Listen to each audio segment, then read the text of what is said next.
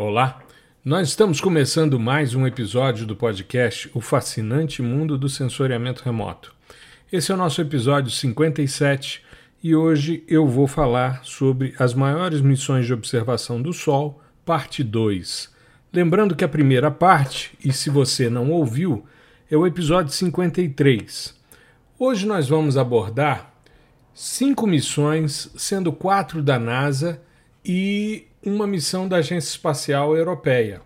Nós vamos falar sobre a missão Stereo, a SDO, a IRIS, a Parker Solar Probe e a Solar Orbiter. São cinco missões mais recentes, missões que foram é, disponibilizadas a partir de 2006 e que têm feito né, com que nós tenhamos uma compreensão mais ampla da estrela, né, da nossa estrela, o Sol. Vamos começar pelo Observatório de Relações Solares Terrestres, a Stereo. Ela foi lançada com duas espaçonaves, a Stereo A e a Stereo B. Stereo A de Ahead, que fica à frente da Terra em sua órbita, e a B, que é a Behind, que fica atrás da Terra elas permitem uma observação, entre outras coisas, da estrutura tridimensional das emissões de massa coronal, que tem como sigla CME em inglês. Além disso, essa missão também é, permite né, mostrar como a energia e a matéria fluem para a Terra. Essa, essa missão ela continua a operar apesar de a, a plataforma Stereo B ter sido perdida em 1 de outubro de 2014 devido a uma série de anomalias de hardware. Né? Mas, recentemente, é, em 2016, a NASA voltou a observar, voltou a ter contato com a Stereo B, mas rapidamente depois não teve mais notícia dela. Muito bem, uma visão geral, Stereo vem de Solar Terrestrial Relation Observatory. Ela é a terceira missão do programa solar, do programa Solar Terrestrial Probes, ou sondas né, é, de missões solares e terrestres. A missão foi lançada em outubro de 2006 e forneceu uma visão única né, dessa relação Sol-Terra. Os objetivos científicos da missão Stereo eram quatro. O primeiro, compreender as causas e mecanismos que iniciam uma ejeção de massa coronal. Além disso, caracterizar a propagação dessa ejeção de massa coronal através da heliosfera, descobrir os mecanismos e locais de aceleração de partículas energéticas na parte de baixo da corona e no meio interplanetário, ou seja, entre o Sol e os planetas do sistema solar, e melhorar a compreensão da determinação da estrutura do vento solar. Dentre as realizações que a missão estéreo permitiu, nós tivemos a primeira visão estéreo do Sol a partir de pontos de observação fora da órbita terrestre, a primeira imagem e rastreamento dos distúrbios do clima espacial do Sol em direção à Terra, a primeira determinação contínua de posições de choques interplanetários por radiotriangulação e a primeira imagem simultânea de atividade solar com medição in loco das partículas energéticas de uma unidade astronômica. Agora, das missões que eu vou trabalhar nesse episódio de hoje, eu considero a missão SDO a missão mais importante para quem trabalha com sensoriamento remoto. Tá? A SDO, ou Solar Dynamics Observatory, ela foi é, a missão foi lançada em 2010 e até hoje está funcionando. Ela é a primeira missão do programa Living with a Star, ou LWS da NASA, que é um programa que foi projetado para compreender as causas da variabilidade solar e os seus impactos na Terra. Além disso, a missão SDO ela tem um nível de qualidade em termos de resolução se comparado, por exemplo, com a missão Sorro, porque das missões que eu falei no primeiro episódio, as duas mais importantes, na minha percepção, são a Sorro, que está há 25 anos obtendo informações do Sol, e a Trace, que faz uma determinação mais detalhada da corona solar e das movimentações nessa estrutura. Bom, a SDO foi projetada para ajudar a nos entender a influência do Sol na Terra e no espaço próximo à Terra, estudando a atmosfera solar em pequenas escalas de espaço e tempo e em muitos comprimentos de onda simultaneamente. Por isso, nós temos diversas imagens sendo obtidas pela SDO.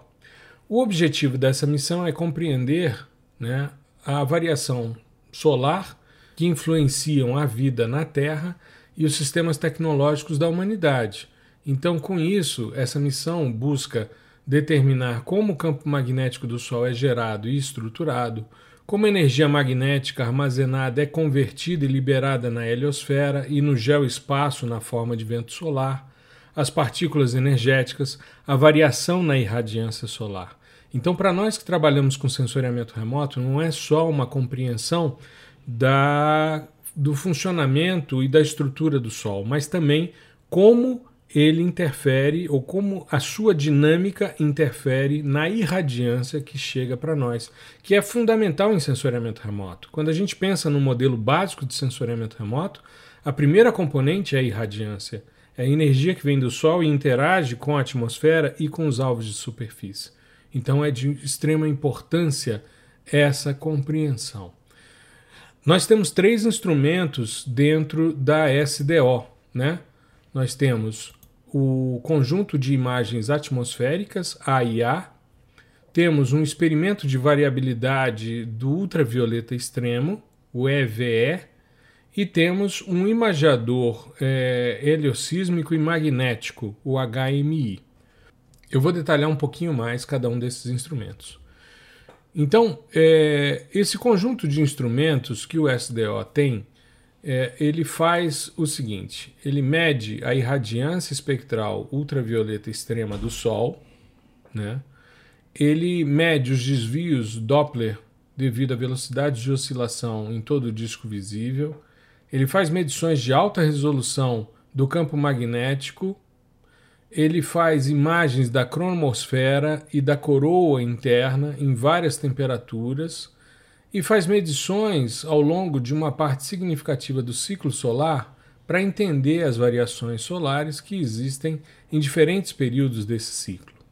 Vamos começar pelo HMI, né, que é o imagiador heliosísmico e magnético. O HMI é um instrumento que foi desenvolvido para estudar as oscilações e o campo magnético na superfície solar ou a fotosfera. Né? Ele é um dos instrumentos do SDI, como eu falei, um dos três. Né? E os produtos disponíveis por esse é, HMI são Dopplergramas, né, que são mapas de velocidade da superfície solar, filtros contínuos, que são fotografias de amplo comprimento de onda da fotosfera, e magnetogramas, que são mapas do campo magnético fotosférico. Então, esses são os dados obtidos pelo HMI.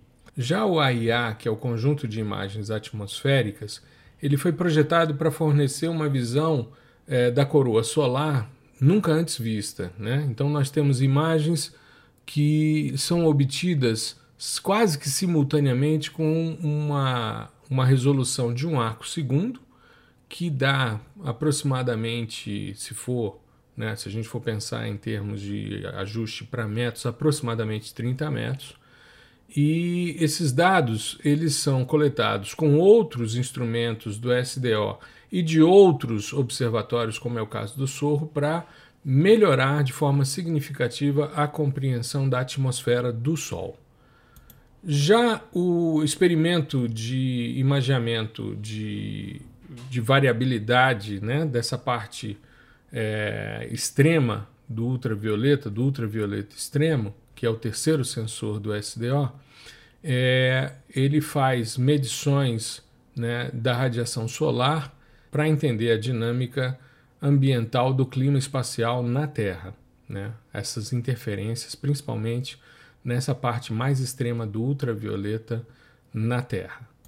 O objetivo, então, dessa missão SDO é melhorar a nossa compreensão em sete questões científicas específicas. Primeiro, quais são os mecanismos que determinam um ciclo quase periódico de 11 anos da atividade solar? Eu já mostrei em alguns posts, logo depois do episódio 53, esse ciclo de manchas solares que variam normalmente em 11 anos em média. O Sorro já mapeou dois, né? E eles querem, com a missão SDO, entender quais são os mecanismos que fazem com que o Sol tenha menos manchas solares no início do ciclo e no seu ápice apresente o maior número de manchas, a maior atividade e depois haja uma redução. É essa questão que foi observada por Galileu, tanto que o primeiro ciclo de manchas solares foi determinado por ele, é, é uma incógnita que até hoje não se resolveu e que tem uma interferência muito grande na dinâmica climática no planeta Terra e nos demais planetas do sistema solar. Mas para nós é fundamental, tendo em vista que nós temos momentos em que o Sol está mais ativo e nós temos, portanto, mais atividade, influenciando também em temperaturas mais elevadas. Uma outra questão também que a missão SDO quer resolver é como o fluxo magnético da região ativa é sintetizado, concentrado e disperso pela superfície solar.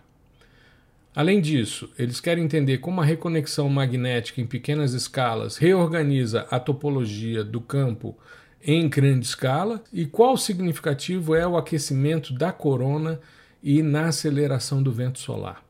Essa questão do aquecimento da corona é algo que instiga as pessoas há muito tempo, tanto que vai ser um dos objetivos mais importantes da próxima missão que eu vou falar, que é a IRIS. Né? Então, uma outra questão também que é objetivo da missão né, é, SDO, é onde surgem as variações observadas na irradiância espectral no ultravioleta extremo do Sol e como elas se relacionam com ciclos de atividades magnéticas. Quais são as configurações do campo magnético que levam à ejeção de massa coronal, erupções de filamentos e chamas que produzem partículas energéticas e radiação? Uma outra questão que a missão SDO quer responder é a estrutura e a dinâmica do vento solar perto da Terra, se eles podem ser determinados a partir da configuração do campo magnético e da estrutura atmosférica perto da superfície solar. E a última questão que eles querem resolver com essa missão é quando a atividade ocorrerá e é possível fazer previsões precisas e confiáveis do tempo e do clima no espaço? Então, são questões extremamente importantes a serem respondidas pela missão SDO, que eu considero, como falei aqui no início, a missão mais importante para quem trabalha com uh, sensoriamento remoto. Ao longo da semana, eu vou fazer alguns posts com algumas imagens do SDO, comparação com o Sorro, comparação com o Iris, para vocês verem essa questão da melhoria da resolução, a melhoria da compreensão cada vez mais do funcionamento do Sol. A missão IRIS, ou Interface Region Image Spectrography, é uma missão que é considerada pela NASA como a missão que vai tentar entender a interface entre a superfície do Sol, ou fotosfera, e a corona. E aqui, como eu falei antes, essa missão é talvez a que quer compreender de forma mais significativa por que, que existe uma variação tão grande de temperatura entre uma superfície e sua atmosfera. Para a gente compreender isso de forma mais é, interessante, o que, que acontece? A gente tem a superfície do Sol com uma temperatura da ordem de 6 mil kelvins. Né? E quando a gente vai para o topo dessa região atmosférica ou corona solar, a temperatura vai para 1 milhão de kelvins. Então sai de 6 mil para 1 milhão. E os cientistas não sabem ainda por que, que há esse aquecimento tão significativo na corona solar. E é ele que faz com que haja a ejeção de material solar, no caso de massa coronal, né? e também que muda o clima espacial e que interfere no clima dos planetas, como é o caso da Terra. Né? Então, a IRIS é a primeira missão projetada para observar simultaneamente as faixas de temperaturas da cromosfera, da região de transição, né, com uma resolução espacial e temporal muito alta, para tentar entender por que, que existe essa diferença de temperatura tão significativa. É, a IRIS tem basicamente dois é, instrumentos: um telescópio, né, que vai ser observador principalmente na região do ultravioleta, e para tentar entender né, com um nível de detalhamento essas transições. Essas imagens do telescópio do IRIS registram observações de material em temperaturas específicas que variam de 5.000 Kelvin e 65.000 Kelvin e até 10 milhões de kelvins durante erupções solares. Essa faixa é adaptada para observar o material viajando na superfície do Sol até as camadas mais baixas da atmosfera, né, que são a cromosfera, e essa região de transição. Então é sair da fotosfera, que é a superfície, passando pela cromosfera, a região de transição, chegando à corona. Né? É, esse instrumento, esse telescópio, ele captura uma nova imagem a cada 5 a 10 segundos e os espectros a cada 1 a 2 segundos. Esses recursos exclusivos são combinados com modelagem numérica 3D de última geração.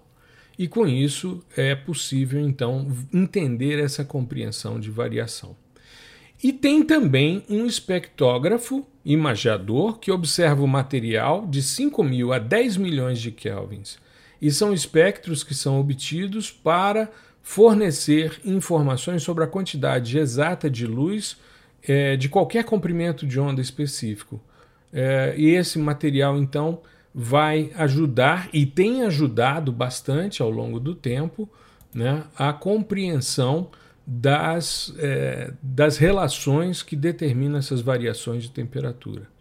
Por exemplo, a primeira observação completa de um nanoflare, né, que seria uma, uma pequena erupção na corona, foi observada agora em dezembro de 2020. Né? Então, eles, é, pela primeira vez, a gente tem essa, essa é a notícia mais recente da missão IRIS, né? É, é a primeira observação completa de um nanoflare. Né? Isso, inclusive, foi publicado é, na Nature Astronomy. Esses nanoflares eles aquecem a coroa solar e as suas temperaturas são incríveis, são extremamente grandes. Né? Então, é, essa percepção foi feita agora por meio do sensor IRIS. Né? Muito bem. A última missão da NASA que a gente vai explorar hoje nesse episódio é a Parker Solar Probe. A missão foi lançada em agosto de 2018 e é a missão mais audaciosa. Por quê? Porque é uma missão para, entre aspas, tocar o material da corona e se aproximando da fotosfera do Sol em até 6,1 milhões de quilômetros. Então, ao longo dos sete anos né, que a missão vai, vai trabalhar, ela fará sobrevoos de Vênus para puxar sua órbita cada vez para mais perto do Sol, proporcionando uma visão sem precedentes da coroa e da origem dos ventos solares. Uma coisa interessante é que essa missão, como ela está é, constantemente se aproximando do Sol, ela faz imagens extremamente interessantes dos planetas do sistema solar. Então é extremamente importante essa compreensão também, não só do Sol, do funcionamento dessa corona, mas também do funcionamento dos planetas, uma observação vista como que do Sol. Né? O objetivo científico primário dessa missão é rastrear como a energia e o calor se movem através da coroa solar e explorar o que acelera é, o vento solar, bem como as partículas energéticas. A compreensão dessa missão é tentar entender é, por que né, nós estudamos os ventos solares e o Sol e a interferência que isso pode ter no nosso planeta. Então, é, como o Sol é a única estrela que nós podemos estudar de perto, existem diversos sistemas de observação. E, e como isso interfere no nosso planeta é extremamente importante. A Parker Solar Probe tem é, alguns instrumentos, são quatro instrumentos específicos né, que estão nessa, nessa missão. O primeiro é o Fields, ele é um pesquisador de forças invisíveis, né, que captura a formação de campos elétricos e magnéticos na atmosfera solar. Um outro é um, uma sigla, né, WISPR, para é, de campo largo da Parker Solar Probe. Ele é o único instrumento a bordo da nave né, que vai é, fazer imagens. Ele tem mais ou menos o tamanho de uma caixa de sapatos e ele obtém imagens das estruturas distantes, como a ejeção de massa coronal, jatos e outros materiais ejetados do Sol. Né? Então, ele é um observador para sensoriamento remoto. Né? Tem um outro sistema também do Parker Solar Probe, que é o SWEAP, que reúne dois instrumentos que são uh, instrumentos para compreender as partículas mais abundantes do vento solar, principalmente elétrons, prótons e íons de hélio, e eles medem a propriedade e eles medem propriedades como velocidade, densidade, temperatura para uma melhor compreensão tanto do vento solar como do plasma coronal. E o último sistema é um ISOIS, que é que se pronuncia ACIS, ACIS que é um, um, um instrumento complementar para medir partículas de ampla é, energia né, na faixa da, radiação gama e também para compreender é, como essas partículas se aceleram e se afastam do Sol no espaço interplanetário. A última missão que eu vou abordar é o Solar Orbiter, que foi colocado em órbita no ano passado né, em 2000. É, ele é da Agência Espacial Europeia, né, é uma missão dedicada à física solar e heliosférica. Ela foi selecionada como uma missão é, extremamente prioritária, é um programa é, da Agência Espacial que vem sendo utilizado para examinar como o Sol cria e controla a heliosfera, né, que é essa vasta bolha de partículas carregadas e sopradas pelo vento solar no espaço interestelar. A espaçonave vai combinar observações em loco e de sensoriamento remoto para obter novas informações sobre o vento solar e o campo magnético heliosférico, as partículas energéticas solares, os distúrbios interplanetários transitórios e o campo magnético solar. Ela foi lançada em 10 de fevereiro do ano passado né?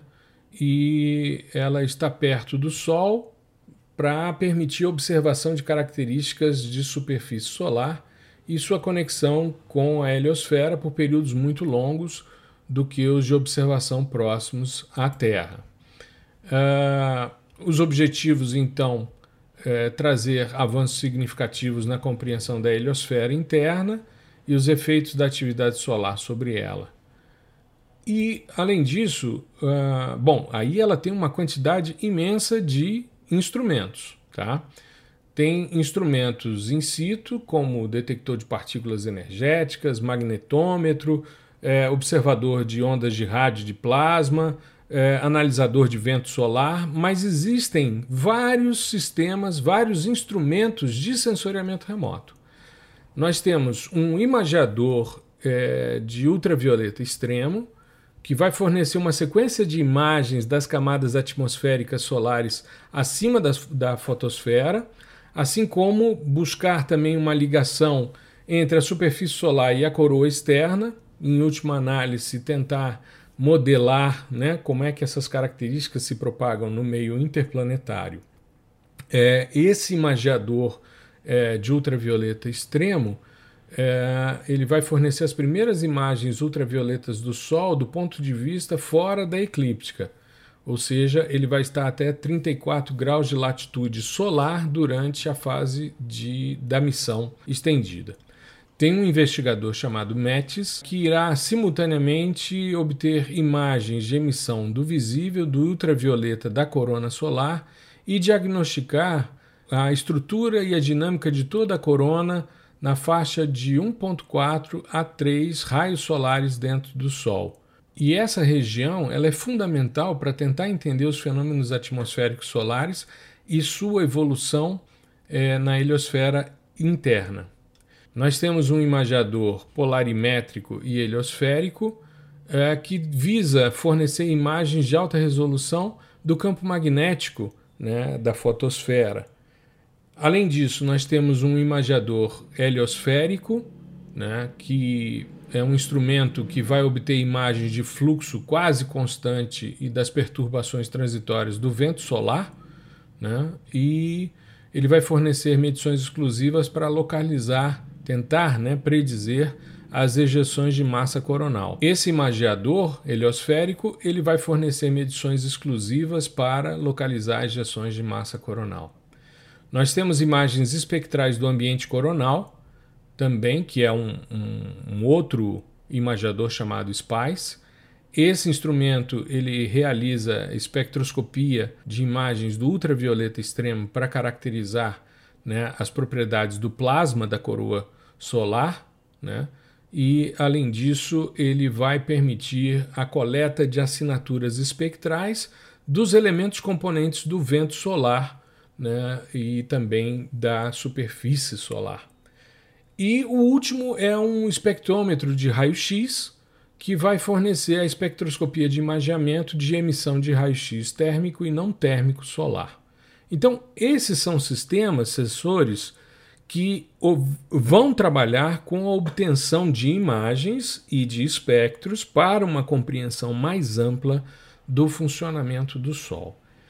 Bom, é cada vez mais a gente encontra uma possibilidade mais ampla de observar a nossa estrela, de observar como ela funciona, de como o seu funcionamento interfere tanto na sua dinâmica como na questão do clima espacial e do clima terrestre, e isso é extremamente fundamental para que a gente possa cada vez mais compreender de forma mais eficiente como funciona a dinâmica climática em nosso planeta.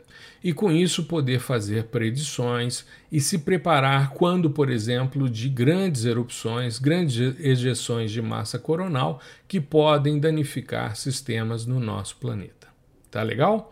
Bom, eu espero que tenha sido interessante. Eu gosto muito, como já falei no episódio 53, dessa observação do Sol. Né? É o tipo de sensoriamento remoto, fora o de observação terrestre, que muito me encanta, porque nos permite uma compreensão mais ampla de como funciona a dinâmica de ganho de radiação no nosso planeta porque é fundamental não só nos sistemas de sensoriamento remoto, como toda a dinâmica do nosso planeta está relacionada com esse balanço de radiação.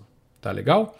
Bom, na segunda-feira faremos então o ao vivo no YouTube e vamos mostrar todas essas missões, alguns detalhes, algumas imagens e ao longo da semana as postagens também serão direcionadas para o tema, como eu tenho feito normalmente.